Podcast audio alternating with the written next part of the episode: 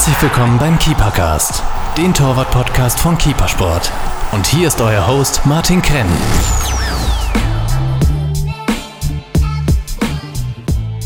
Heute die nächste Folge im Keepercast, dem neuen Torwart-Podcast von Keepersport.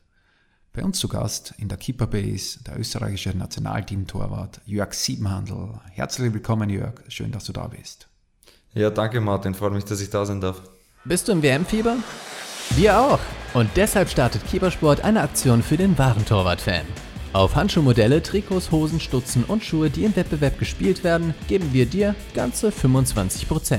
Mit dem Code KSWC18 sicherst du dir 30 Minuten vor dem Spiel, während des Matches und 45 Minuten nach der Begegnung 25% auf den UVP, solange der Vorrat reicht.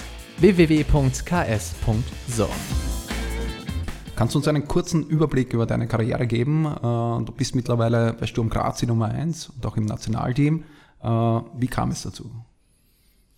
Ja, wenn wir mal weiter ausholen wollen, habe ich mal 2009 bin ich eigentlich Profi geworden bei Wiener Neustadt.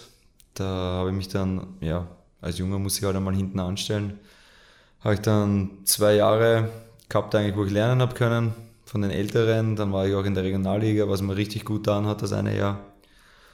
Und danach war es eigentlich eine glückliche Fügung, dass ich dann zum Spielen gekommen bin, weil in die Vorbereitung bin ich eigentlich als Dreiergoalie gegangen. Und die anderen zwei haben sich dann verletzt und ich habe dann trotzdem die Chance bekommen, ist kein neuer Goalie geholt worden. Und ich glaube, dass ich dann die Chance dort einfach gut genützt habe. Und ja, dann hat es halt in meiner Karriere eigentlich, habe ich, glaube ich, alle Höhen und Tiefen mitgemacht, die man mitmachen kann. Also ich war besser Tormann der Saison, ich bin arbeitslos gewesen, ich war dann bei Würzburg in Deutschland und bin dann, ja, nach dem Abstieg bin ich zu Sturm gekommen und ja, dieses Jahr haben wir einfach ein sensationelles Jahr gespielt. Es war einfach mit dem Cupsieger überragender Abschluss, die Qualifikation für die Champions League, das war halt einfach, ja, eigentlich mehr, was ich erwartet habe und ist einfach, ja, nach den letzten Jahren auch in Würzburg richtig schön, dass es so grün ist. In kurzen Worten haben wir da jetzt einen, einen schnellen chronologischen Ablauf deiner Karriere gehabt, die eigentlich jetzt am Höhepunkt steht. ich ähm, würde ein bisschen einhaken noch einmal. Ähm, wo warst du im Nachwuchs und wie bist du dann Profi bei, oder Jungprofi bei Wiener Neustadt geworden? Ja, ich habe begonnen bei der Admira. Da war ich Feldspieler und Tormann. Dann, danach bin ich zur, zur Austria gekommen. Wolltest du immer Tormann werden? Kannst du dich daran erinnern? Oder? Ja, grundsätzlich dadurch, dass ich von Anfang an im Tor gestanden bin, auch gehe geh ich mal davon aus. Also äh, genau gewusst habe ich dann, wo ich zu Hause gekommen bin. Da war ich dann nur noch Goalie und da habe ich dann gewusst, okay, das ist genau das, was mir taugt, dort gehöre ich hin. Und ja, dann bin ich durch den ganzen Austria-Nachwuchs und dann nach der Akademie hat es ja bei der Austria nicht funktioniert und so bin ich dann halt zu Wiener Neustadt gekommen und ich glaube, dass der Schritt dann auch ja, am Ende des Tages gut gerannt ist. Was so der ausschlaggebende Grund war, kann man dann nicht sagen. Oder war das irgendwie dann ein Spiel noch, eines der letzten Spiele im Nachwuchs oder, oder durch Kontakte oder was war dann der Grund? Naja, am Ende des Tages war halt einfach auch die, die ein Mitgrund die Schließung der Stronach Akademie und dass das Ganze dann eigentlich auf Wiener Neustadt übergegangen ist, weil der Frank Stronach dann ja auch zu Wiener Neustadt gekommen ist und mein Akademie-Tormann-Trainer, der Günther Kreisler, ist ja dann auch von der Austria zu Wiener Neustadt und so hat sich das dann ganz gut ergeben, dass er mich dann auch nach Wiener Neustadt geholt hat. Und ja, sowas. In der Saison 11-12, ich glaube, das war die erste Saison, die du dann gespielt hast, äh, habe ich auf YouTube gefunden, äh, Tor äh, aus 80 Metern. Erstes Spiel, wenn ich das richtig recherchiert habe. Wie, wie war das? Ja, es war ja, am Anfang habe ich es einfach gar nicht realisiert. Ich bin da einfach, ich war mal richtig angespannt, weil es eigentlich mein erstes Spiel so als sozusagen Einser-Goalie war. Es war das erste Spiel der Saison, ich bin im Tor gestanden. Und dann wollte ich einfach mal einen langen Ball in die Spitze spielen und ja, der ist dann einfach über den Goalie drüber gegangen. Und es ist ja dann auch noch so gewesen, dass unser Stürmer relativ knapp hinter der Linie den Ball noch berührt hat. Und jetzt habe ich auch nicht gewusst, ob es wirklich mein Tor war dann am Ende oder so während des Spiels mitbekommen, okay, es ist für mich gewertet worden und ja, dann nach dem Spiel war sowieso die Freude riesig, weil, ich, weil es für mich einfach auch, ja, ich bin einfach so von heute auf morgen mitten in der Bundesliga gestanden, weil dann auf einmal jeder meinen Namen gekannt hat und ich bin danach auch viel mehr beobachtet worden, als wenn das Tor nicht gewesen wäre. Und ich habe dann ja in weiterer Folge habe ich dann auch meine Leistung bringen können, habe dann gute Spiele gemacht und ja, das war dann auch noch wichtig, weil sind ja dann auch die anderen Goalies in unserer Mannschaft zurückkommen und ich habe mir dann halt jedes Spiel wieder beweisen müssen. hast du, hast du ganz gut geschafft eigentlich. Trotzdem ist dann mit Wiener Neustadt auseinandergegangen. Äh, was war der Grund oder wie war die Zeit dann oder wie bist du dann zurück wiedergekommen? Ja, ne, es war die Geschichte mit meinem damaligen Trainer, mit dem Pfeifenberger Heimo. Wir haben uns ja nicht, nicht ganz gut verstanden, muss man sagen. So, wir haben unsere, unterschiedliche Ansichten gehabt vom, vom Fußballerischen her, was wir so auf den Platz gebracht haben. Und ich bin halt einer, der immer 100% bringt und ja, das hat er dann irgendwie, ja, war das für mich nicht die Spielanlage und das Ganze hat er nicht zusammenpasst und ich habe mich dann halt negativ geäußert, was ich halt dann in, im Nachhinein auch verstanden habe, dass es vielleicht nicht die beste Art und Weise war. Aber für mich war das halt damals ja, das, was ich halt gemacht habe und ich habe auch daraus gelernt und ja, danach bin ich halt in die Arbeitslosigkeit abgerutscht, weil halt dann auch in der Öffentlichkeit ein falsches Bild von mir ein bisschen gezeichnet war. Waren noch keine Angebote? Mm, nein, eigentlich nicht. Ja, es hätte aus der ersten Liga, also eine Liga drunter was geben, aber ich war damals noch nicht bereit, dass ich den Schritt gehe, weil ich halt auch nicht ja, im Kopf gehabt habe, warum ich jetzt eine Liga runter muss, weil ich eigentlich immer gute Leistungen gebracht habe und ich, ich war damals auch ein bisschen verwundert, dass ich keinen Verein gefunden habe, aber anscheinend hat das Ganze die negative Auslegung meiner Persönlichkeit und so hat dann vielleicht bei dem Ganzen mitgespielt. Ich glaube, ja, ich habe dann das Spiel auch wieder drehen können. Jetzt weiß wieder jeder, dass ich kein schwieriger Mensch bin, sondern dass ich eigentlich relativ umgänglich bin. Dass ich halt in gewissen Situationen meine Ansichten habe, aber das ist einfach, weil ich vieles sehr professionell sehe im Fußball und dass ich da halt immer wirklich alles so machen will, dass der maximale Erfolg rausschaut. Und danach habe ich halt ja, geschaut, bei welchem Verein ich vielleicht mich fit halten kann. Und da habe ich dann auch mit einem Kollegen, mit dem Heuschwil, plaudert und ja, der hat dann gesagt, dass ich bei den Amateure von Admira gerne mittrainieren kann. Und das war dann halt auch wieder glückliche Fügung, dass ich dadurch ein halbes Jahr später oder eigentlich drei Monate später schon einen Vertrag bei der Admira unterschreiben habe können und dass ich so wieder in der Bundesliga gelandet bin. Und das war halt für mich ja, ein komplett wichtiger Schritt, weil ohne dem hätte alles ganz anders trennen können. Das heißt, danke Georg nochmal. ja, danke Georg. Das hat, er, hat ein gutes Auge für, für Nationalteam-Torhüter. Ja, hat eindeutige Ahnung. Hast du da bei der Kampfmannschaft auch mittrainiert oder Amateure? Oder? Ja, eigentlich war es hauptsächlich Amateure, aber wenn halt bei der Kampfmannschaft irgend Not am Mann war, dann habe ich halt dort auch das eine oder andere Mal mittrainiert und ich glaube, dass ich mich dann dort auch so präsentiert habe, dass der Leder, Lederrolle gemeint hat, okay, den können wir gut gebrauchen und so bin ich dann oben reingerutscht. Dann glaube ich Folgesaison Nummer 1 bei der Admira schon. Ja, dann das erste halbe Jahr aber noch ein bisschen durchwachsen, weil einfach fünf Monate Arbeitslosigkeit haben doch mehr Spuren hinterlassen, als ich gedacht habe. Also hast, hast du es selber gemerkt, das Nicht-Spielen auf, auf fünf Monate oder wie hast du es gemerkt dann?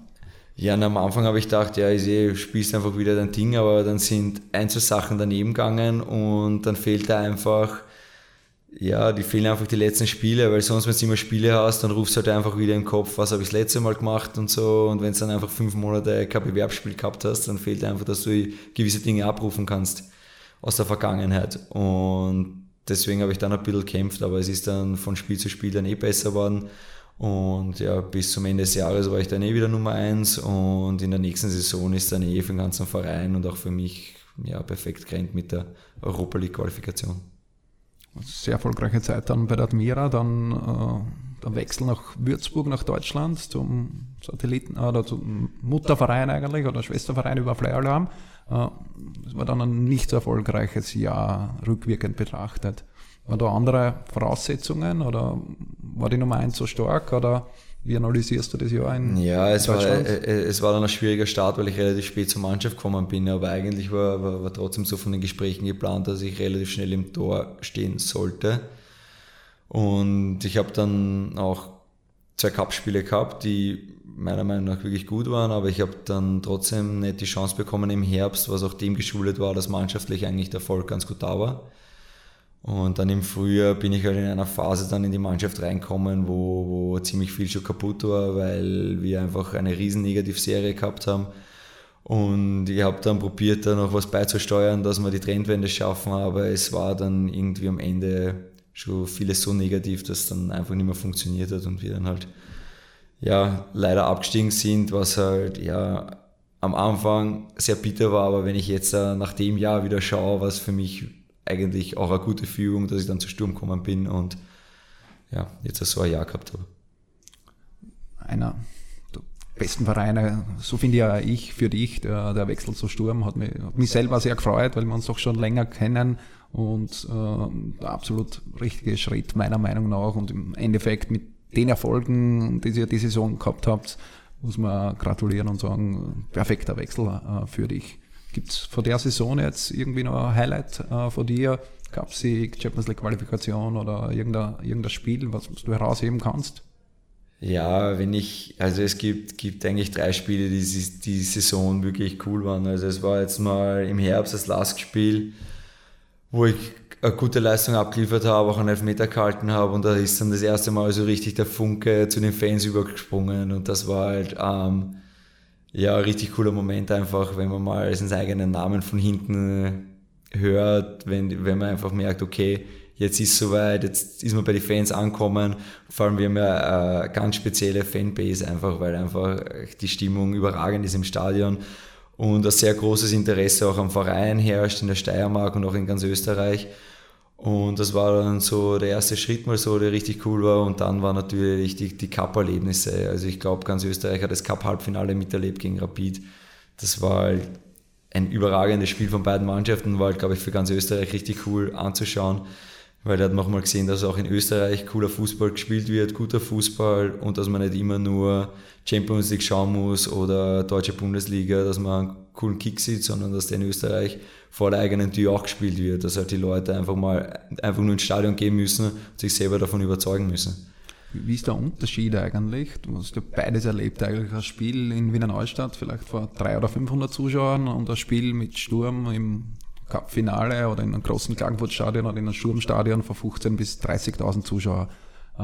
Von, von, deinen Kommandos, was du gibst deinen Vorderleuten, verstehen dich die Vorderleute in einem 30.000 Zuschauer-Stadion oder Kommuniziert sie anders oder gar nicht? Ja, also wenn man jetzt noch das Cup-Finale hernimmt, wo halt unsere Fans richtig laut waren und wenn du da direkt davor stehst, dass du kaum eine Möglichkeit mit deinen Spielern zu kommunizieren, da geht das Signal oder wenn du ihm was zurufst, das geht fast nicht einmal bis zum 16er und das ist dann schwierig, aber man hat dann schon gewisse Kommandos, die dann trotzdem irgendwie durchgehen bis zum Mitspieler und ja, also es war in Neustadt dann schon leichter zum Kommunizieren. Also ich glaube, da hat man sogar bei der Sky-Übertragung gehört, was ich so meinen, meinen Leuten am Platz ähm, rüberschreie. Das war halt wieder ein ganz anderes Spiel, aber am Ende des Tages sollte jeder so professionell sein, dass er, egal wie viele Leute es im Stadion sind, dass man das Spiel gewinnen will und dass man das dann auch professionell runterspielt.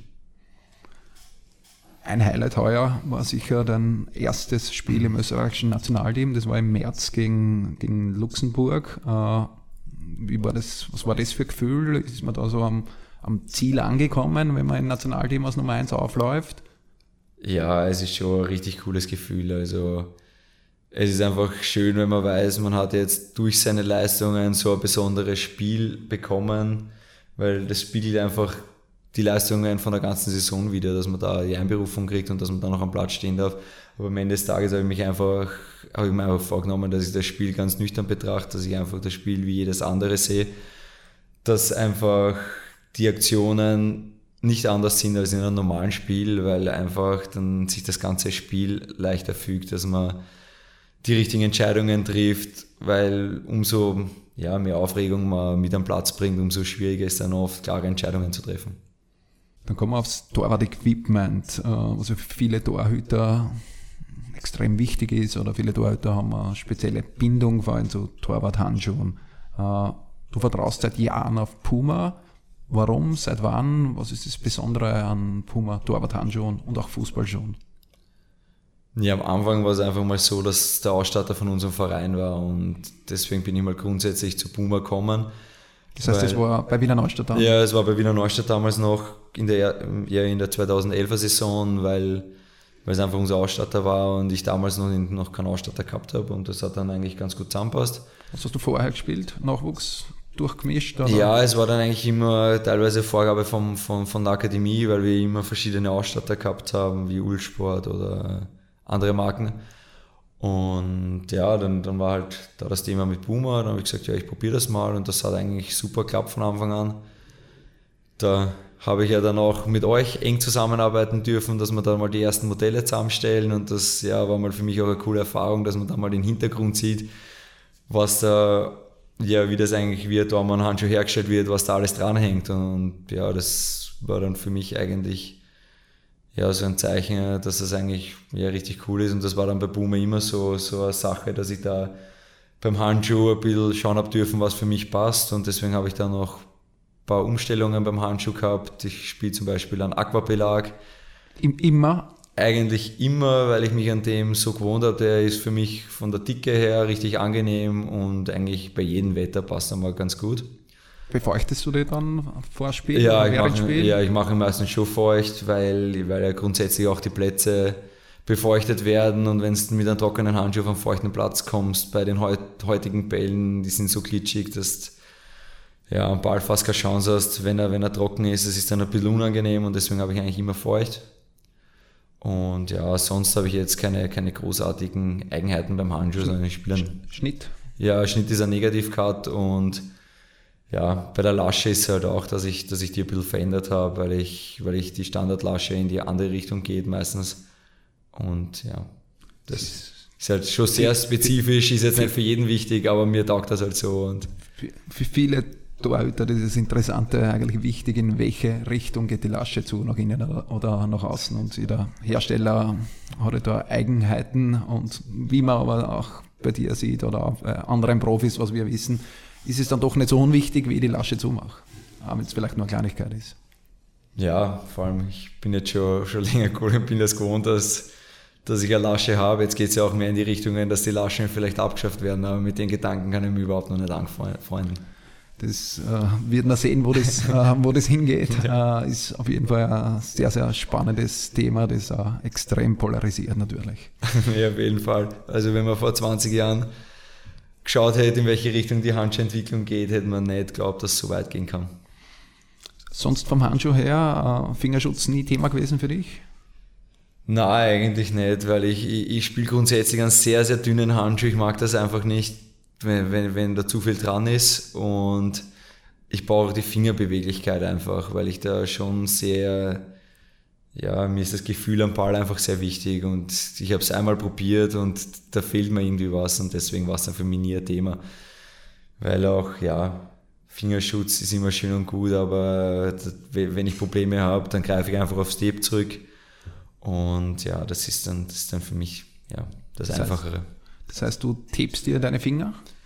Ja, ne, ich habe mit den kleinen Fingern schon öfter Probleme gehabt, auch schon Luxationen gehabt und seitdem. Wie, wie fast jeder Torhüter, weil da kann man meinen Finger nicht herzeigen im Podcast, aber der steht da in alle Richtungen. Ja, ich glaube, das ist, wenn man, wenn man sowas verhindern kann, ist man schon richtig stark unterwegs. Also ich glaube, das hat jeder schon mal miterlebt und ich habe mir dann durch, durch unseren Physiotherapeuten in der Stronach Akademie, der hat mir das mal gezeigt, wie es er von einem anderen Goalie mal gezeigt bekommen hat und, und seitdem mache ich so. Und für mich ist das dann teilweise eines der wenigen Rituale vor Match, die ich mal, die ich halt habe, dass ich halt meine Finger tape, weil das muss ich machen, weil ohne dem kann ich gar nicht am Platz gehen. Das heißt, an deine Finger vor dem Spiel kommt kein Physiotherapeut oder kein Masseur dran, die werden selber getaped. Ja, auf jeden Fall. Also ich glaube, das ist dann auch so eine Sache, da muss man sich dann selber wohlfühlen und ich will es dann nicht, wenn es wer andere macht. Der, der, der, hat dann irgendwie vielleicht nicht das Gefühl, wie stark zieht er, zieht er das eine Tape noch drüber oder lasst er das weg und deswegen mache ich es lieber selber. Du tapest im Spiel und Training? Ja, bei beiden, weil halt immer die Gefahr ist, dadurch, dass mir die Luxation schon zweimal passiert ist, will ich nicht, dass das noch ein drittes oder viertes Mal passiert, weil sonst irgendwann das Gelenk so ja, kaputt ist, dass man dann auch normale Dinge wie ein Sackerl nicht mehr tragen kann, weil da habe ich es auch mal gemerkt gehst mit dem Sackerl heim von irgendwo und dann spürst du es am kleinen Finger, weil einfach das Gelenk schon so kaputt ist. Kennt, kennt wahrscheinlich jeder Dormann leider. Ja, apropos kaputt, äh, wie viel Dormann-Handschuhe brauchst du so in der Saison? Oder? Ja, es ist, es ist immer ein bisschen, bisschen verschieden, wie, wie die Saison so rennt. wenn wir eine Siegesserie haben, dann habe ich vielleicht mal ein paar Spiele mehr in Handschuhe an. Aber grundsätzlich schaue ich, dass ich, dass ich da regelmäßig wechsle und dann sind es halt so um die 20 Bar. Es geht mal ein bisschen auf, ab, es können mal ein bisschen mehr sein, ein bisschen weniger. Das heißt aber schon, du lässt den Handschuh an, wenn du ein gutes Gefühl hast, wenn du eine Siegesserie hast, dann wird der Handschuh nicht gewechselt. Ja, das ist immer verschieden. Ich probiere dann trotzdem immer wieder zu wechseln, weil ich einfach kein Mensch bin, der irgendwelche welche Rituale haben will, weil dann, dann denkst du, nein, eigentlich ist der Handschuh schon ein bisschen kaputt, aber ah, jetzt haben wir Siegesserie und sowas will ich nicht einreißen lassen. Deswegen schaue ich dann, ja, wenn ich, wenn ich mich gut fühle, habe ich ihn dann schon vielleicht ein bisschen länger weil ich mich dann einfach wohlfühle drin. Aber es ist jetzt nicht so, dass ich sage, na, ich muss jetzt unbedingt, weil wir gewonnen haben, den Handschuh nochmal anziehen. Also so, so will ich dann auch nicht sein. Die Spielhandschuhe gehen dann ins Training? Ja, so mache ich es dann meistens, weil ich, ich probiere dann auch in vielen Trainings ältere Handschuhe anzuhaben, weil du dann einfach gezwungen bist, dich mehr auf den Ball zu konzentrieren und einfach auf die Fangtechnik auch zu schauen, weil ich, ich bin keiner, der sich nur am Handschuh verlassen will sehr interessant, da gibt es auch die unterschiedlichsten Ansätze eigentlich. Viele spielen im Training nur mit nagelneuen Handschuhe, damit sie auch gut spielen. Ähm, das ist aber eine sehr, sehr gute These eigentlich, ältere Handschuhe zum Anziehen, damit ich mich einfach mehr konzentrieren muss. Ich, ich, ja, ich, ich habe meistens neue Handschuhe angezogen, äh, hat es immer genug gegeben und B, habe ich halt nicht so gut fangen können wie du wahrscheinlich. ja, ich verfolge einfach den Ansatz, wenn ich mit den alten Handschuhen gut fangen kann, dann soll es im Match mit den neuen gar kein Problem mehr sein. Klingt, klingt Obwohl, obwohl man natürlich auch dazu sagen muss, heutzutage mit dem Fangen ist es immer so eine Sache, weil inzwischen kommen die Bälle mit einer Geschwindigkeit, dass oft, ja, dass du nicht überlegen brauchst, ob du ihn fangst. Aber, ja. aber ich probiere halt schon, wenn es möglich ist, dass ich ihn schon bei mir behalte, weil man dann einfach auch erstens das Spiel schnell machen kann und zweitens, wenn es nicht, wenn du es nicht schnell machen willst, kannst du es beruhigen und kannst dann mal schauen, dass die Spieler ein bisschen durchblasen können. Ja, bleiben wir kurz beim Thema Ball, das ist ein recht spannendes Thema eigentlich. Äh, wie du sagst, heutzutage ein Ball ist was anderes wie vor 10 oder 15 Jahren. Es wird ja immer schwerer auf den Tor gemacht. Äh, wie, was hast du da für Erfahrungen? Äh, Gibt es Markenunterschiede? Ihr habt ja bei euch im Verein Lotto als Ball gehabt. Nächstes Jahr kommt aber dann der Ligaball. Ist es vielleicht einfacher auf den Tor, wenn man nur mit einem Ball spielt?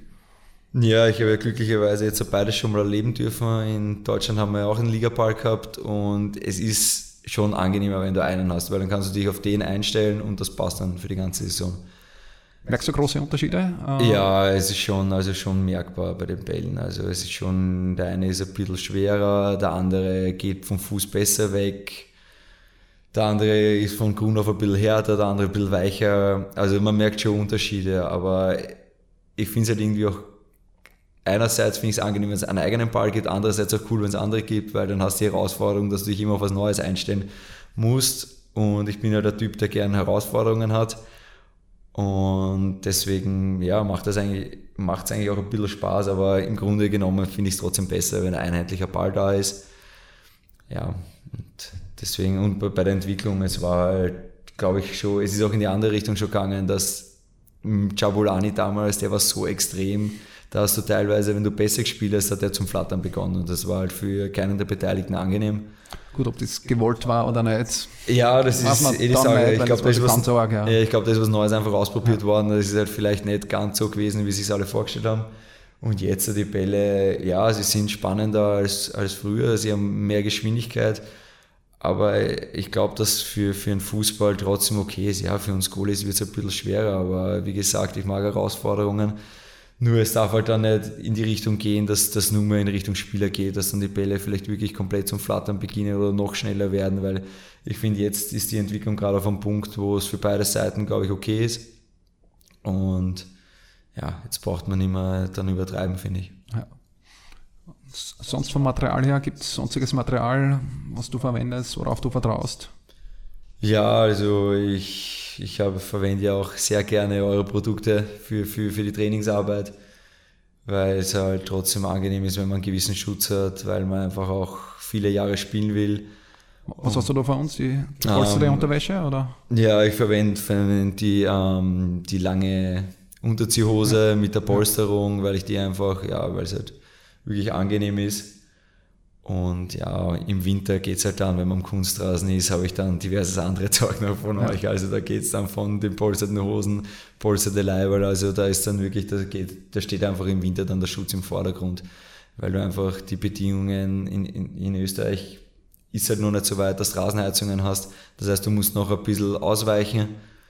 Und deswegen ist es halt ganz gut, dass man, dass man solche Produkte zur Verfügung hat und die einfach verwenden kann. Schön freut uns natürlich immer, wenn unsere Produkte auch von Profis verwendet werden und danke für die, für die Zusammenarbeit in, äh, an der Stelle. Kommen wir aufs Torwarttraining, äh, was ein ganz spezielles Thema für jeden Tormann eigentlich ist. Du gibst da den Tormann-Trainer, der teilweise auch Freund ist, der sehr enge Bezugsperson ist, für jeden Tormann äh, sehr, sehr wichtig ist. Äh, du hast schon viele gehabt in deiner eher jungen Karriere. Wer waren da die Highlights? Von wem hast du am meisten mitnehmen können? Wer hat die geprägt? Ja, mitgenommen habe ich, glaube ich, von, von, von jedem was, aber es war halt einmal die, die Grundarbeit mit Günter Kreisel, mit dem ich halt wirklich viele Jahre zusammengearbeitet.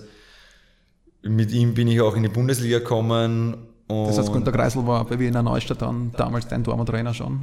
Ja, bei ja. Wiener Neustadt, davor in der Stronach Akademie schon. Also das war wirklich ein langer Wegbegleiter. Jetzt haben wir uns ja, freudigerweise wieder bei Sturm Graz getroffen zwar in anderer Funktion, aber es freut mich trotzdem immer mit ihm zusammenzuarbeiten, weil da ist einfach auch eine engere Verbindung dann entstanden über die Jahre. Und das war halt ja ein richtig guter Grundstock.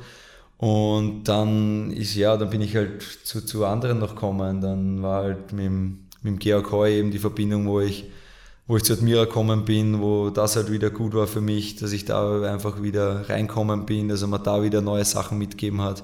Georg, hast du eine Saison dann gehabt bei der Admira? Ja, das war, das, war die, das erste Jahr noch fertig, ja. wo ich, wo ich gerade gekommen bin im November. Und dann habe ich einen Walter Franta bekommen, der halt auch sehr ins Detail gearbeitet hat. Da habe ich dann das erste Mal das so mitbekommen mit, mit Videos, mit wirklich Detailanalyse. Das war ja früher noch nicht so gang und gäbe. Und ja, dann jetzt äh, mit, mit Stefan Loch ist es dann, dann nochmal anders, weil er gewisse andere Ansätze hat, die halt ja, sehr detailreich sind und sehr viel auf ja, Analysen basieren. Analysen auf Video oder auf ja, Statistikwerte? Oder? Ja, es, ist, es, ist halt ja, es sind halt statistische Werte, von wo halt Tore erzielt werden und es mhm. ist halt statistisch belegt, dass halt viele innerhalb vom 16er sind. Deswegen schauen wir, dass wir da sehr viele Kombinationsübungen haben, dass ich Entscheidungsfindung im 16er habe, dass ich immer bereit bin, wenn im 16er eine Ballannahme stattfindet, dass ich bei einem Abschluss wirklich eine Position habe und auch eine ruhige Position habe, dass ich in alle Richtungen reagieren kann. Und sonst haben wir halt, ja. Hast du da Statistik im Kopf für unsere Zuhörer? Ja, jetzt, jetzt keine genauen Zahlen, aber es ist halt, wenn ich es mir dann auch, auch anschaue, es gibt ja so viele Statistikprogramme inzwischen, wo du halt wirklich auch dann anschauen kannst, wo werden, wo sind die Abschlüsse und da sehe ich halt, dass die meisten Tore im 16er passieren. Es ist halt wirklich, ich sage, ich, ich weiß jetzt nicht genau, aber es sind sicher um die 70 Prozent innerhalb vom, vom, vom 16er und das ist halt, ja, da zählt halt wirklich, dass du da schaust, dass da wirklich alles abdeckst, vom Kopfballspiel über Stangelpässe, die in den Rückraum gehen, die in Fünfer reinkommen. Und dass man da wirklich auf alles gefasst ist. Und da ist halt der Stefan wirklich sehr akribisch und schaut halt wirklich, dass wir auf jede, jede Einzelheit vorbereitet sind. Und es wird halt dann auch, ja, wir analysieren auch jedes Spieler nochmal durch mit Videoanalyse, dass ich halt wirklich genau weiß, okay, wo hätte ich am Ball noch besser attackieren können, wo habe ich am, am Pass gespielt, wo ich vielleicht eine bessere Option beziehungsweise eine Option gehabt hätte, wo zum Beispiel wenn der Ball nicht ankommt oder wenn, wenn es wirklich ein grober Fehlpass ist, was hätte ich anders machen können, dass man halt wirklich dann auch reflektiert das Ganze, dass man da sich halt ja, dass man sich halt ja einfach noch weiterentwickeln kann, dass man einfach wirklich die Details rausarbeitet, weil im heutigen Fußball geht es nur mehr um Details. Es gewinnt der, der am Ende die Löcher beim Gegner gefunden hat, die ganz winzig klein die da sind, weil heutzutage ist jede Mannschaft so gut taktisch eingestellt, dass das nicht mehr so ist, ja, da mache ich das und das funktioniert, sondern du musst so flexibel sein, dass du einfach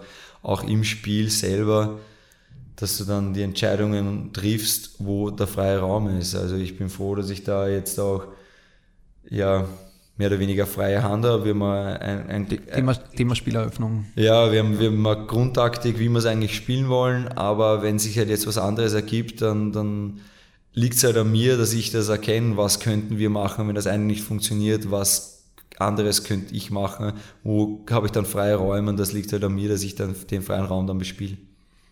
Thema Spieleröffnung, darauf wollte ich eingehen. Du hast extreme Stärken in der Spieleröffnung. Wie, wie kam es dazu? Wie kann man unseren Hörern Tipps geben, wie man im Fußspiel, in der, in der Spieleröffnung stärker wird? Ja, also es ist mal bei mir grundsätzlich gewesen, dass ich halt ähm, am Anfang meiner Karriere bei, bei spielerisch nicht so starken Mannschaften, beziehungsweise wo es nicht, wo, wo jetzt nicht das gezielte Spiel von hinten raus forciert worden ist, sondern dass man auch lange Bälle spielt. Aber das heißt ja nicht einfach, dass man lange Bälle einfach nach vorne schießt, sondern man kann auch lange Bälle sehr gezielt spielen. Und das habe ich halt am Anfang dann immer probiert und das ist mir dann von, von, von Jahr zu Jahr besser gelungen. Und dann war eben auch, dann habe ich halt das komplett Konträre noch gehabt bei der Admira mit dem Oliver Lederer, dass wir halt wirklich hauptsächlich von hinten rausspielen wollten und lange Bälle komplett vermeiden wollten. Und da habe ich wieder das andere Extrem gehabt und da habe ich dann probiert, das richtig gut zu machen. Und glaube, dass ich dann einfach die Kombination zwischen lange Bälle und kurzen Bällen in mir gehabt habe irgendwann. Und jetzt bei Sturm habe ich eben, kann, ich mir dann aussuchen, wenn wer kurz frei ist, spiele ich kurz. Wenn ich vorne einen freien Raum sehe, dann probiere ich das Spiel gleich nach vorne zu verlagern. So ist es dann auch für einen Gegner schwer, sich darauf einzustellen, was wird jetzt passieren. Und ich glaube, das ist einfach der, den, der Tipp, den ich auch weitergeben will, dass man einfach schauen muss, dass man sich nicht ausrechenbar macht, auch als Goalie, weil heutzutage bist du der erste, der erste Spieler, der Spiel eröffnet. Und umso variabler du da schon bist, umso, umso schwerer kannst du dem Gegner da schon machen. Und ja, sonst ist einfach Training, Training, Training und dann auch die Sachen im Match zu probieren, vor allem Vorbereitungsspiele. Ich sehe Vorbereitungsspiele einfach als, ja, als Training unter Wettkampfbedingungen. Dass du das Spiel hast, aber dass du da wirklich das ausprobierst und dass du dir dann einfach eingestehst, hey, wenn in einem Testspiel was nicht funktioniert, wenn jetzt der Pass nicht ankommt, wenn du deswegen ein Tor kriegst, dass, dass, dass, dass du das dann auch ausblenden kannst, dass du einfach sagst, ja, okay, das ist jetzt mein Spiel, das probiere ich aus und dann sehe ich halt, wie weit bin ich schon und woran trainiere ich dann noch. Würdest du das aufsprechen dann jetzt für Amateur-Torhüter in einer Vorbereitung, wenn man sagt, ich möchte heute was ausprobieren oder einfach machen? Ja, es kommt dann auch am Charakter vom, vom, vom Trainer drauf an und ich glaube auch, wie man das Training dann im Verein schon hat, weil oft hat man dann einfach auch den Kampf um die Nummer eins und dann ist es halt schwierig, dass man gewisse Dinge ausprobiert. Da müsste man es halt dann auch vielleicht vermehrt ähm, absprechen, aber wenn man halt dann schon die Situation hat, dass man seinen Platz ein bisschen gefestigt hat, dann kann man halt schon mit, mit, mit dem Trainer oder mit dem Dormentrainer das dann noch ganz gut absprechen. Vor allem, dass man dem dann auch, ich meine, als Amateurspieler ist dann immer schwer, dass man einen Dormentrainer bei jedem Spiel dabei hat. Aber dann kann man eben absprechen, dass man sagt, hey, schau, das und das probiere ich heute, schau dir das ein bisschen genauer an, ob das und das so funktioniert hat, wie wir das besprochen haben. Und ich meine, wenn du die Möglichkeit einer Videoanalyse hast, dann ist es auch ganz gut, dass man sich dann nochmal anschaut selber, okay, ist es genau das, was ich mir vorgestellt habe. Und ja, also das würde ich auch dann so machen. Gibt es eine Lieblingsübung im Torwarttraining?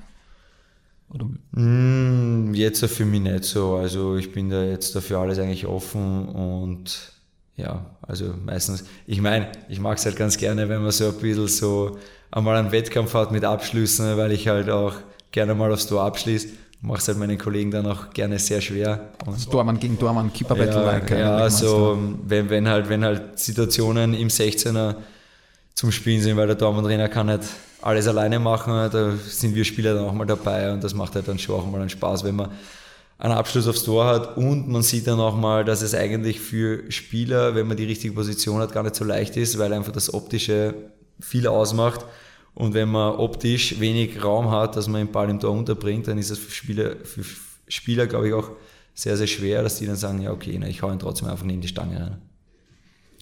Gibt es sonst was? Dein Tormann-Trainer Stefan Lauch ist ja eine ganz interessante Person eigentlich. Äh, von seinem Werdegang her Red Bull gewesen, Red Bull in Afrika, ich glaube in Ghana gewesen auch als Tormann-Trainer. Ja, genau. Äh, merkt man da was beim Tormann-Training? Ja, er ist halt ein sehr besonnener Mensch, der halt, der halt absolut nicht in der Öffentlichkeit stehen will, der sehr zurückhaltend ist, aber für uns Goalies halt Gold wert ist, weil er einfach alles mit einer Ruhe, mit einer, ja, einfach wie, sehr wenig Emotion reinbringt, weil einfach, ja, das Ganze einfach ganz, er, er ist einfach sehr akribisch und ganz genau und das ist halt dann ganz gut, wenn du es wir machen es auch nicht direkt nach dem Match, sondern immer am nächsten Tag, wenn wir irgendwas analysieren, dass man da wirklich ohne Emotionen reingeht und sich das ganz trocken anschaut. Und das ist halt wirklich ja, für mich genau das Richtige, was ich halt einfach brauche. Wenn ich das richtig in Erinnerung habe, gibt es bei Sturm auch unsere Keeper-Dummies. Sind die neu im Einsatz? Werden die verwendet? Ja, die haben auch regelmäßig dabei, weil es einfach, ja, ja, sie, sie sind eine gute Unterstützung einfach gerade für den Bereich, was wir jetzt oft trainieren, wenn du im 16er noch irgendwie was zustellen willst, weil du sagen willst, okay, da steht dann oft noch ein Verteidiger, das ist dann noch so, ja, ein Raum, der dann eh oft abdeckt ist, dass du einfach da sagst, ja, okay, da ist noch ein bisschen Unterstützung und du musst halt schauen, oder als Sichtbehinderung, weil die haben halt eine gewisse Größe und wenn man halt, diese, da gibt's ja auch diese Plastikdummies, die man einfach reinsteckt, da kann man ja durchschauen, das ist dann einfach auch keine Sichtbehinderung. Und bei den Dummies, da kann man, sieht man halt schwer vorbei und das ist halt dann auch ganz gut, weil im Match hast du auch, auch oft, dass der Stürmer genau vom Verteidiger ist, dann nimmt er sich nochmal auf die Seite mit und dann kommt der Abschluss und das kannst du dann mit denen wirklich gut trainieren. Kommen wir zu einem anderen Thema, äh, mental. Meiner Meinung nach hast du extreme mentale Stärke. Äh, liege ich da richtig? Wie kommt es dazu? Beschäftigst du dich damit? Ja, ich glaube schon, dass ich da jetzt einfach, ja, ich glaube, dass, dass ich einfach im Match relativ ruhig bin und, und sehr konzentriert das Ganze machen kann. Weil ich von, ja, von Anfang an eigentlich war ich immer im Match relativ ruhig. Ich bin, ich bin jetzt nicht der, der große Trainingsweltmeister, der, also im Training, ja, ich will jetzt nicht sagen, dass ich jedes Mal komplett rausstich, also das ist einfach, ich bin im, im Match nochmal. Fokus aufs Spiel. Ja, im Spiel bin ich nochmal die paar Prozent einfach fokussierter, da, da bin ich nochmal mehr in der Partie drin. Ich brauche das einfach, den Wettkampf dann auch. Das ist dann, ja, die paar Prozent und ja, ich habe jetzt auch dann, ich arbeite jetzt schon seit vielen Jahren auch mit einem Erfolgscoach zusammen, mit Christoph Ungerböck, der ja, inzwischen auch schon ein guter Freund von mir ist und wir, es ist jetzt nicht so ein klassisches Mentaltraining, dass er mir irgendwas vorgibt, sondern wir arbeiten einfach gemeinsam gewisse Situationen durch, dass ich einfach darauf vorbereitet bin, was, was kann passieren, weil oft wird gesagt, ja, man darf über Fehler gar nicht nachdenken, aber wir haben das dann bewusst einfach reingenommen, weil wir gesagt haben, ja, was passiert bei einem Fehler groß? Das heißt, Fehler. Ihr schnappt euch auch Situationen von Spieler raus und analysiert sie gemeinsam. Ja, ganz genau. Wir schauen halt, wir schauen halt wenn, wenn, wenn für mich irgendwas ist, wo ich gern drüber rede oder wo ich sehe, okay, da habe ich noch Potenzial, dann schauen wir, dass wir da dieses Potenzial ausschöpfen können, weil es gibt gewisse Situationen, auf die kann man sich vorbereiten. Man kann sich selbst auf Fehler vorbereiten. Und da geht es jetzt nicht darum, dass man immer sagt, hey, man muss äh, Fehler vermeiden. Sie, am Ende des Tages, wer weniger Fehler macht, ist der Gewinner. Aber man kann sich einfach darauf vorbereiten und ich glaube, umso mehr man sich mit Fehlern auseinandersetzt, umso seltener passieren sie dann, weil man dann einfach weiß, okay, ja, wenn ein Fehler passiert, dann passiert es einfach. Und ich glaube, dass man, dass die Angst vor einem Fehler das Schlimmste ist, was man haben kann, weil vor allem, vor allem in jungen Jahren. Beim, ist ja gerade beim Tormann dann noch, noch wichtiger eigentlich, ne? weil ein Fehler ist im Regelfall ein Tor. Das ist unser Torwart-Leiden äh, eigentlich oder die Herausforderung, was wir Torhüter haben.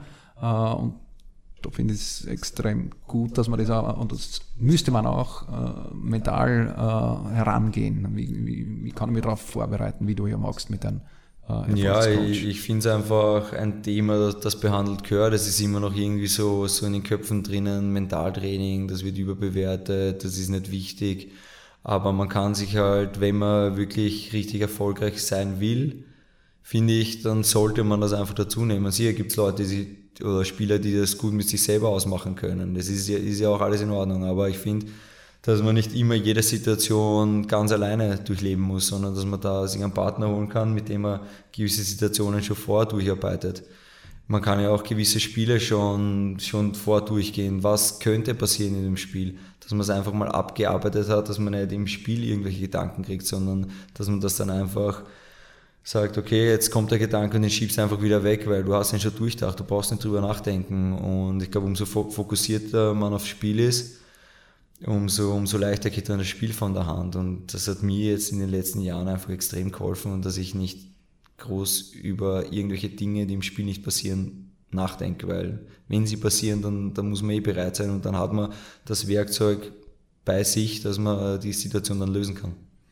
Die Vorbereitung zum Spiel, darauf möchte ich eingehen, das interessiert mich auch. Wie, wie ist der Tagesablauf am, am Matchtag oder am Vortag vielleicht schon? Ja, am Vortag bin ich jetzt, äh, habe ich eigentlich geschaut, dass ich es immer relativ locker angehe. Also ich will, ich will noch nicht am Vortag in der Anspannung reinkriegen, das schaue ich einfach, dass ich alles so locker wie möglich mache, aber, aber ich, ich bin jetzt auch nicht mehr großartig irgendwo unterwegs, also ich schaue dann schon, dass ich daheim bin, aber also nicht, nicht falsch verstehen, dass ich jetzt irgendwo nächtens unterwegs bin. Es geht einfach darum, dass ich, dass ich am Abend auch da nicht mehr, nicht mehr viel mit Freunden mache, wenn irgendwo daheim. Also nicht, dass ich mich nicht irgendwo zum Essen hinsetze. Vielleicht noch ein frühes Abendessen, aber das war's dann schon. Aber ja, dann am nächsten Tag geht's eh los, dass man dann eh einen Tagesablauf mit der Mannschaft, dass man, dass man noch aktivieren hat oder noch ein Training für die letzten Details. Dann, dann ist da der Torwarttrainer auch da? Gibt es noch ein paar Fangübungen auch noch am Ja, Vormittag? ein bisschen was. Also ich bin jetzt so, früher habe ich dann noch Bälle gefangen, jetzt, jetzt ist es einfach, dass ich schaue, dass ich mich noch ein bisschen bewege, dass ich einfach in, in Geislauf in Schwung bringe. Anschwitzen. Ja, ein bisschen, dann ein bisschen Höhe spielen, dass ein bisschen Spaß auch dabei ist, weil ich glaube, die Anspannung kommt dann am Nachmittag eh, eh genug, dass man dann für Spiel bereit ist und deswegen probiere ich in der Früh locker zu sein auch noch. Dann, ja, dann hat man eh dann mit der Mannschaft noch das Mittagessen und dann ist man eh noch im Hotel und am, am Nachmittag ist dann ein Spiel.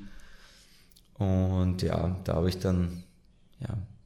Da, so was Besonderes dann vor dem Spiel? Also ja, besonders. Kabine, so linken Fuß äh, oder Schuhe als erster anziehen? Oder? Nein, überhaupt nicht. Also ich, ich schaue, dass ich da überhaupt nichts habe. Also mir fallen dann Dinge auf, die ich dann immer gleich mache, aber jetzt nicht, nicht bewusst, dass ich sage, ich muss es so machen, sondern mir fällt es dann einfach auf, dass ich zuerst am linken Schuh hingreife beim Zumachen, weil ich einfach Linksfuß bin. Das geht irgendwie so automatisch, aber sonst schaue ich, dass ich das nicht mache, weil, weil ich, ja, für mich sind das Sachen, die ja Blockade auslösen könnten und sowas, sowas brauche ich dann irgendwie nicht. Also wenn ich dann irgendwie, man denkt, scheiße, heute bin ich mit dem linken Fuß zuerst gegangen, obwohl ich eigentlich am rechten, mit dem rechten Fuß am Platz gehen will, ich finde, das ist irgendwie, ja, also kann ich nicht nachvollziehen, dass man sowas unbedingt braucht. Äh, son, ja, sonst habe ich halt meinen Ablauf, dass ich, dass ich halt normal mich, mich fertig mache, umziehe, meine Finger tapen, weil das einfach dazugehört. Und dann, dann bereite ich mich halt schon mit einem, mit einem relativ ähnlichen Programm jedes Mal schon in der Kabine vor, bevor ich dann rausgehe, weil es einfach für mich wichtig, dass ich den Körper darauf vorbereite, dass er jetzt eine Belastung hat, weil dann kann man schon gewisse Verletzungen auch vermeiden. Also ich glaube auch, dass das mit den vielen Muskelverletzungen, ich glaube, dass es nicht immer von, von ungefähr kommt, dass sowas passiert, weil ich glaube, dass man Muskelverletzungen ganz gut vermeiden kann, wenn man sich immer auf jedes Training richtig vorbereitet. Das heißt, das Aufwärmprogramm äh, zum Spiel beginnt bei dir schon in der Kabine? Ja. Mit, was machst du da genau? Ja, einfach durchbewegen, ein bisschen kräftigen, einfach, dass jeder Muskel mal ein bisschen bewegt war, dass er, dass er weiß, okay, jetzt ist nicht mehr Ruhephase, sondern jetzt, jetzt geht's gleich los. Weil dann kann man am Platz, braucht man sich dann nicht groß Sorgen machen, weil ich habe ich hab in der Vergangenheit, wo ich jünger war, bin ich dann oft einfach rausgegangen am Platz, habe mir aufwärmt, dann habe ich schon gemerkt, oh, jetzt zwickt irgendwas, weil ich halt eben nicht so aufwärmt habe, wie ich es jetzt da mache und deshalb habe ich halt gelernt, dass das ein bisschen dazugehört. Und ja, und dann ist eh das, das normale Aufwärmprogramm am Platz. Das ist alles abgestimmt mit dem Tormann-Trainer. Da, da wird immer dasselbe gemacht. Das eine mal ein bisschen länger, weil ich bei irgendwas noch nicht so ein gutes Gefühl habe, wie ich es gern hätte. Manchmal ein bisschen weniger und ja, das, aber das passt dann immer ganz gut. Da kann ich mich da geht es dann nur um meine Person, da kann ich mir aussuchen, was ich dabei machen will. Und ich glaube, das ist dann auch wichtig, dass, dass da wirklich auf den Tormann abgestimmt ist, weil ich glaube, dass jeder Tormann eigentlich ein anderes Programm macht. Also ich kenne wenige, die genau dasselbe machen. Wie schaut dein Programm aus? Ja, na, für mich ist mal ein wichtiges Einlaufen zuerst noch kurz, aber das kann ich eben relativ kurz lassen, weil ich schon in der Kabine viel mache und dann, ja, dann habe ich halt, beginne ich mit der Fußarbeit, mit kurzen Pässen, weil das ist für mich dann noch so ein bisschen Einlaufen ein bisschen längere Bälle und dann gehe ich eh schon ein bisschen einfangen, dann ein paar Flanken, dann noch ein paar Abschlüsse freie und das ist was dann eh. Ich glaube, ich glaube, dass ich im Vergleich zu anderen mein Aufwärmprogramm eh relativ einfach halte und jetzt nicht groß. Ich brauche da Linksbälle, da Rechtsbälle, dann das und das. Ich will nur einfach ein paar Bälle fangen, ein gutes Gefühl haben. Und das war es dann schon. Also ich, weil, ja, einfach nur ein bisschen, bisschen was gefangen. Das reicht dann schon. Dann geht es ja verglichen mit Amateurfußball ziemlich früh schon wieder in die Kabine rein. Was, was passiert dann in der Kabine eigentlich, wenn man, ich weiß jetzt nicht genau, sonst 15 Minuten, 20, 25, wie lange bist du dann in der Kabine bis Nein, bis ich, bin dann, ich bin dann schon 20 Minuten, also ich glaube, ich bin einer, der relativ früh reingeht, weil ich dann einfach runterkommen will, nochmal noch mal komplett entspannt. Geht sich dann noch da eine, eine oder andere Schmäh mit, mit dem Masseur noch raus oder mit, mit, mit dem Zeugwart, wenn er da ist. Also es geht dann noch aus, dass ich gut runterkomme und also da bist du dann eher locker oder brauchst, Ja, ich probiere ich probiere noch einfach mal komplett locker runterzufahren und dann, dann so ein paar Minuten vom Spiel, wenn dann die Mannschaftskollegen erinnern sind, dann, dann stimmt man sich eh nochmal komplett ein dann heizt man sich noch ein bisschen auf und dann, dann geht man raus. Aber ich bin, bin grundsätzlich eher, eher der ruhigere Typ. Bin jetzt nicht so, der da alles so komplett anzündet, der da komplett abgeht in der Kabine. Ich bin eher ruhig und ich glaube, das bin ich dann am Platz auch. auch. Und ich, ich glaube, das ist einfach mein Wesen und das ist dann auch, ja, das passt dann für mich gut und ich glaube, so kann ich auch dann eine gewisse Ruhe ins Spiel reinbringen. Gibt es da am Platz zum Aufwärmen oder zum Spiel dann Equipment, was du mit rausnimmst? Ja, ne. Oder Glücksbringer oder sonstiges? Ja, ne, zum Aufwärmen habe ich immer äh, ein Keepersportaschel, was ich seit, seit, mein, seit meinem ersten Spiel immer mitgehabt habe. Da habe ich halt mein zweites Paar Handschuhe drinnen, weil ich bin ja so einer, wenn, weiß nicht, äh, äh, beim Belag ist es immer ein bisschen unterschiedlich. Manchmal ist das Wetter so, dass vielleicht ein älterer Handschuh angenehmer ist dann wechsle ich halt und dann spiele ich halt mit Älteren. Und das entscheidest du beim Aufwärmen dann? Ja, also es ist schon vorkommen, dass ich dann einfach nach einer Hälfte des Aufwärmens den Handschuh gewechselt habe. Aber ich mache es meistens so, dass ich mit dem ich dann aufwärme, mit dem spiele ich dann ja. auch, weil da weiß ich, okay, ganz gutes Gefühl. Aber es kann dann schon mal vorkommen, dass es dann irgendwie nicht passt, weil es sind, wie gesagt, auch alle Bälle unterschiedlich. Und auf den einen passt der ältere Handschuh besser, auf dem alten einen neuen. Und das heißt, unser Taschel ist bei jedem Spiel dabei bei dir, aber das schaut ja. das ja noch gut aus. Es hat die besten Zeiten schon hinter sich, also das ist jetzt wirklich schon ein bisschen grenzwertig inzwischen. Werden wir schauen, dass wir ein neues Taschel wieder. Ja, ich, ich bitte darum, das wäre jetzt schon mal ganz fein. Werden wir, werden wir zusammenbringen. Ja, das, das sind halt so, so ein paar Sachen. Ich habe jetzt nicht so, so, so viele Glücksbringer, aber ich verwende gewisse Dinge, die halt für mich passen. Die nehme ich dann immer mit, weil es für mich angenehm, wenn ich eine Tasche habe, wo ich alles reinwerfe Taschel aber nur zum Aufwärmen oder zu spielen? Nein, nur zum Aufwärmen, weil beim Match habe ich dann keine zweiten ja. Handschuhe mehr mit, habe ich dann mein, mein unter Anführungszeichen Glückshandtuch, das habe ich mal gekriegt von, von unserem Zeug in der Regionalliga noch. Und ich habe es irgendwie eine coole Geste von ihm gefunden damals. Ich habe es damals überhaupt noch nicht drüber nachgedacht, dass es irgendwie, weiß nicht, irgendwie, dass ich eins mitnehmen sollte oder so. Da war ich noch jung und unbedarft, aber nur einfach, da war mir eigentlich alles wurscht. Und jetzt finde ich es ganz angenehm, wenn man sich mal abwischen kann oder das hat aber dann auch schon ein paar Jahre am Buch. Ja, das schaut auch schon ein bisschen aus, aber es ist halt einfach so, dass ich es einfach immer mit habe, weil ich, ja, das mache ich jetzt inzwischen. Und ja, das ist jetzt so das Einzige, so, wo, ich, sage, ja, das ist irgendwie ja, ein Glücksbringer, den habe ich immer mit dann. Handtuch ist aber trocken äh, und verwendest du dann zum Abwischen, neben Glücksbringer-Funktion auch zum Abwischen? Ja, zum Abwischen, weil wenn es halt mal wirklich zum Regnen beginnt, dann kannst du mal die Handschuhe ein bisschen drin abtrocknen, weil so richtig feuchter Handschuh ist dann auch nicht mehr leibend zum Spielen, aber ja, da gibt es dann halt, da muss man halt dann ein bisschen umstellen, da fängt man, probiert man nicht mehr zum Fangen, sondern probiert ein bisschen zum Ablenken oder ja. Was hast du neben deiner Karriere als Fußballprofi für Ausbildung? Ähm, ja, ich habe auf der Wirtschaftsuni in Wien habe ich einen Bachelor für Wirtschafts- und Sozialwissenschaften gemacht. Und ja, den habe ich 2016 abgeschlossen und das ist jetzt einmal das, was ich, ja, das reicht mir jetzt mal für den Anfang. Das heißt, der Start war aber während deiner aktiven Profikarriere schon, oder? Vorher? Ja, ganz genau. Also ich habe 2009 bin ich halt aus der Schule raus und habe mich halt dann gleich in der Neustadt angeschlossen und habe dann auch gleich im nächsten Semester begonnen zum Studieren weil mir einfach wichtig war, dass ich neben dem Fußball noch irgendwas Zweites mache, weil man halt nie wissen kann, wie rennt die Karriere, wird man wirklich Profi, weil wenn man einen Vertrag unterschreibt, heißt das nicht, dass man sein ganzes Leben lang Profi ist. Und das war mir halt wichtig, noch was, was nebenbei zu machen. Und äh, die Ausbildung ist aber jetzt abgeschlossen. Äh, magst du jetzt noch was oder gibt es da noch jetzt eine Ausbildung oder gibt es andere Projekte? Ja, mit der Ausbildung bin ich jetzt mal so fertig. Also vielleicht werde ich irgendwann mal noch einen Master machen, aber jetzt einmal nichts. Aber ja, jetzt da bin ich gerade in der Planung für Dormannschule in, in meiner Heimat im Bezirk Mödling, dass ich da jetzt das Projekt starte. Wir sind jetzt schon mitten in der Planung und es geht jetzt schon ein bisschen zum Ende hin und wir hoffen halt, dass wir jetzt dann in der nächsten Zeit ja, mal genauere Details rausschmeißen können. Ähm, das heißt Torwartschule in Mödling äh, von, von dir. Ja, also es wird das Projekt Dormannschule Niederösterreich sein mit der Kooperation mit der Dormannschule Burgenland und Ähm, ja, es ist auch dann, dann, dann bewusst nicht so, dass ich mich da in den Vordergrund stelle, sondern mir geht es einfach darum, dass man ähm, junge Torhüter bis 14 Jahre auf Akademien vorstellen, äh, vorbereiten, weil einfach, ich glaube, der Schritt in der Akademie ist dann schon ein größerer vom Nachwuchs und dass man da einfach gut vorbereitet ist, weil ich selber gemerkt habe, dass da schon ein Potenzial ist, dass man aus der Zeit in der Akademie mehr rausholen kann, weil man einfach gut darauf vorbereitet ist. Das heißt, das magst du dann, wie, wie, wie bist du da, bist du da selber dabei? Oder? Ja, ich werde schon, ich werd, wenn, wenn, wie sich zeitlich, wenn sich zeitlich ausgeht, werde ich vorbeischauen auf jeden Fall, aber es ist dann, ja, der Hauptansprechpartner ist eben der Andi Makel von der Dormenschule Burgenland und der Udo, mein Bruder, weil der einfach ja, in Mödling daheim ist und immer vor Ort ist und die werden sich dann um das Organisatorische kümmern.